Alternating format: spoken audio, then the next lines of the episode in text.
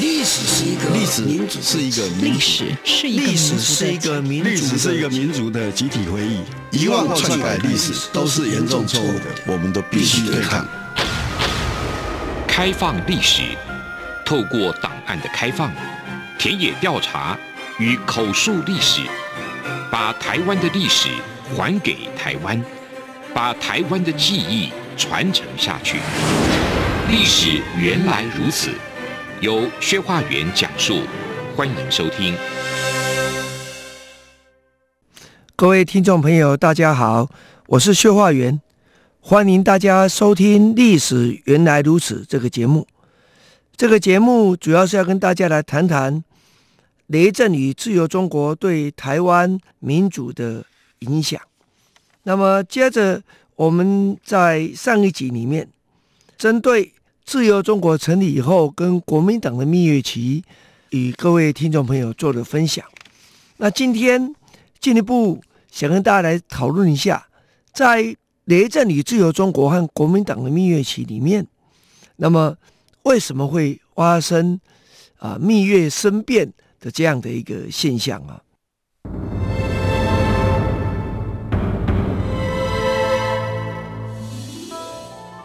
那首先呢？这个局面跟台海情势的稳定是有一定的关系的。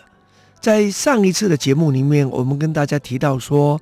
由于雷震那么看到了台海局势逐渐的稳定下来，那期待国民党的改造是朝向一个更自由、更民主的方向发展。可是蒋介石跟蒋经国他们想的是如何巩固领导核心的这样一个方向啊。那么，在当时一九五零年的三月，啊，也就是自由中国已经创刊的刚啊三四个月左右的时候，啊，蒋介石复行逝世，那么担任总统以后，就派了雷震担任国策顾问。那这也是代表老蒋对于雷震跟自由中国在当时扮演的这个角色的一个肯定。可是，啊，老蒋的肯定雷震跟自由中国是一件事情。同一个时间，那么老蒋做的一些发展的状况，雷震不一定满意啊。譬如说，上次我们提到的有关军中党部的问题，有关整个党化的问题，有关要以党在领政领军的问题，雷震都有意见。可是纵使这样子，在一九五零年四月，雷震在日记中还依然写着，为了要巩固这个局势，这时候因为非老蒋不可。所以不能批评老蒋，啊，那这样的一个态度，所以在当年的啊，我们看到在六月期间，他还退了殷海光的稿子，说这个时候不能再批评老蒋了啊，这这是基本上是他的一个一个态度的问题。可是因为雷震对于军中党部抱持着强烈的反对态度啊。呃，也许我们看他日记，有看到说啊，他是后来帮香港那边的朋友转达反对的意思，像像雷震本来也是反对的，所以老蒋就已经对他有一定程度的批评。这个批评在这个一九零年代，就一九零年还算轻松，到了一九五一年以后，那状况就更严重了啊，因为当时刚好雷震已经去了香港回来，所以这个建议变成是不只是。表示赞成或反对的问题而已，而是你公开要求政府做什么建议，那这个建议的态度啊，小蒋蒋经国是非常的不满意啊，就当面就批评他啊。雷震就觉得听到人说哦，小蒋在骂他，他觉得非常的怎么说，非常难过，因为想不到当面会对他的批评。他说我在香港帮你们父子讲了多少话，为什么到今天啊变成这样的下场？我想各位听众朋友可以想一下啊，他连杂志啊都为了勇讲反共状况下做了一定的调整，可是终究还是要自由民主反共嘛。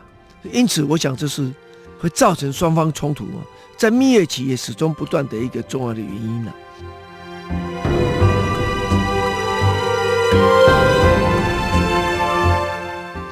那到了刚刚讲一九年六月已经批评过一次了。到了一九五一年的三月，那么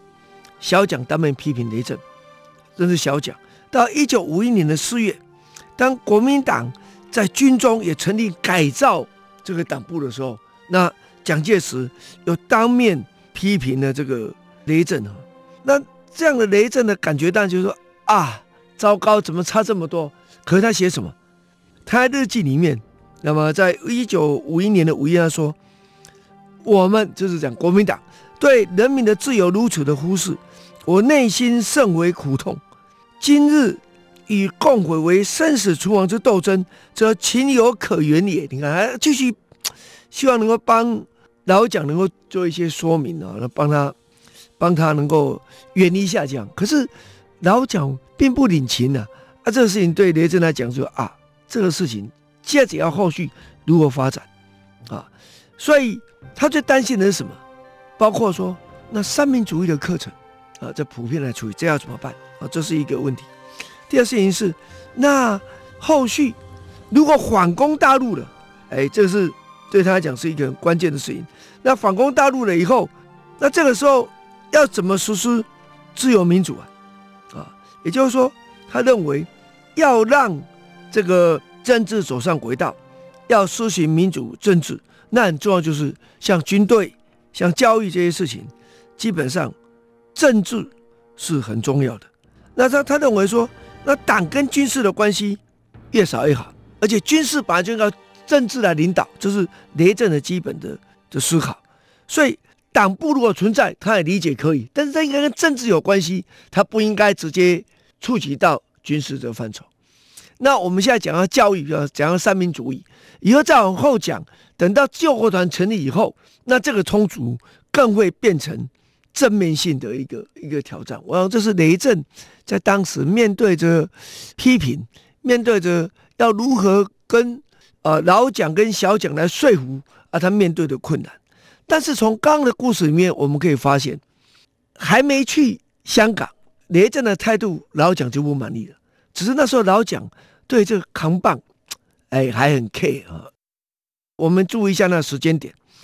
一九五零年六月啊，韩战爆发前，第七舰队还没有进入台湾海峡，所以不爽是一件事，但是终究没有到直接。等到一九零年六月，韩战爆发，那么第七舰队进入台湾海峡以后，台湾的局势已经进入了另一个局面了。各位听众朋友可以设想看看，以雷震这样一个参加国民党改造的设计委员，啊，那应该要设计朝向自由民主的发展，这是本来就应该是这样他的思考的。可是对老蒋来讲，他的朝向是 A，要以党领政，以党领军，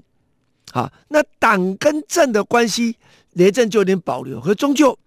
党跟政治的关系是如此的密切，可怎么变成以党领军？对雷震来讲，那这个。就压根你就不是这么一回事。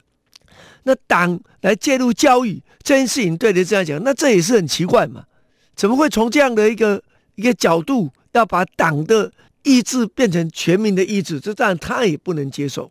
所以这个时候，为什么刚刚讲雷震会担心说，那回中国大陆怎么办呢？因为一旦确立了一党领政、一党领军，请注意，这个时候可不是一党训政时代，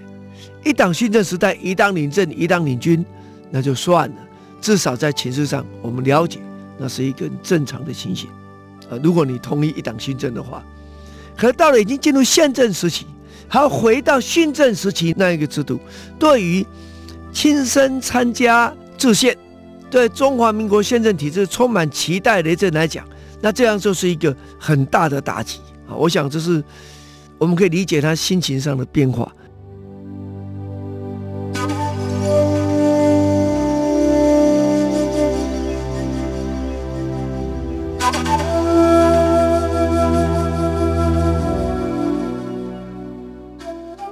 可是想不到这时候雷震还一直努力的想要帮老蒋帮国民党的方向，是不是能够不要直接去触及啊跟他们之间的啊直接的摩擦啊？当然对老蒋来讲，这个雷震这个时候应该已经慢慢的越来越不重要了。等到国民党当局在台湾不再需要用雷震这个扛棒。不再需要用自由中国这扛棒，这扛棒价值在褪色之中的时候，那当然他的态度也会改变的。不过各位千万不要忘记哈，这些冲突总是当面的批评，都是当面而已，在整个体制上运作上还是蜜月状况。为什么这样说？继续拨款给自由中国，OK，终究没有其他单位还没有对自由中国伸手啊，所以我们说他们的关系依然还是良好的啊。只要等到我们在下一集跟各位讨论到呃自由中国跟国民党如果发生摩擦的时候，那才是会进入到另一个完全不一样的的一个时代哈。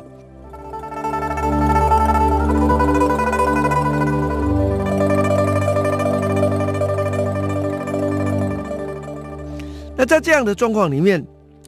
雷震本身他对于整个民主自由有期待，可是国民党的呃整个改造的方向跟他的期待是如此的背道而驰，这样的状况之下，雷震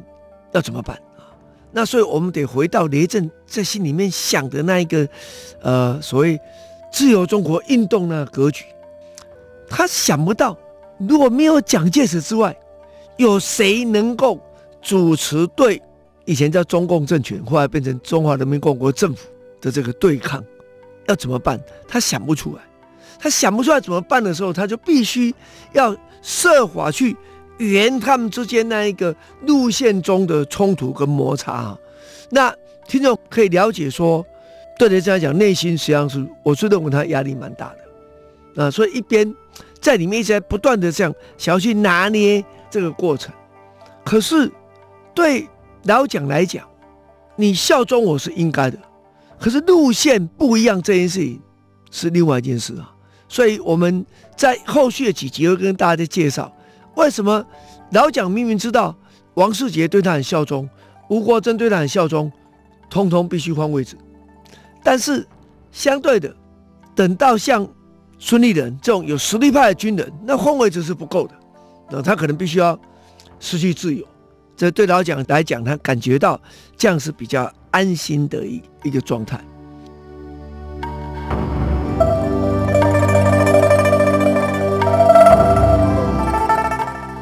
那这样的局势本来应该算起来是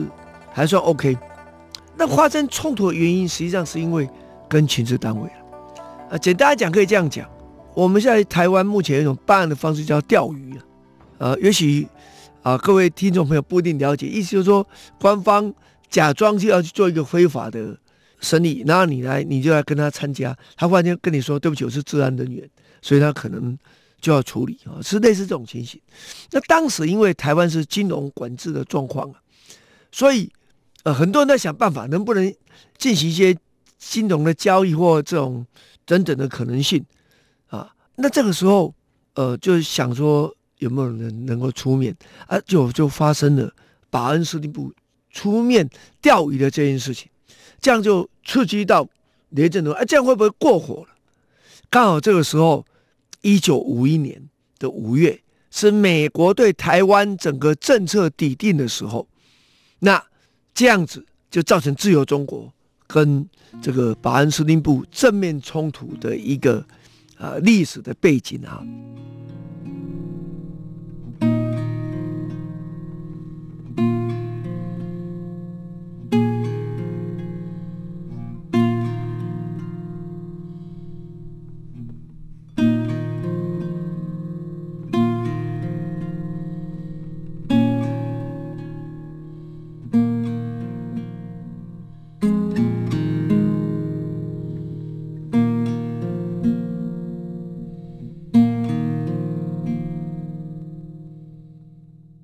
那非常谢谢大家今天的收听哈，我们下个礼拜就进一步的跟大家解释这一段时间为什么会产生正面的摩擦啊！谢谢你收听历史原来如此，我是邱化元，我们下周再见。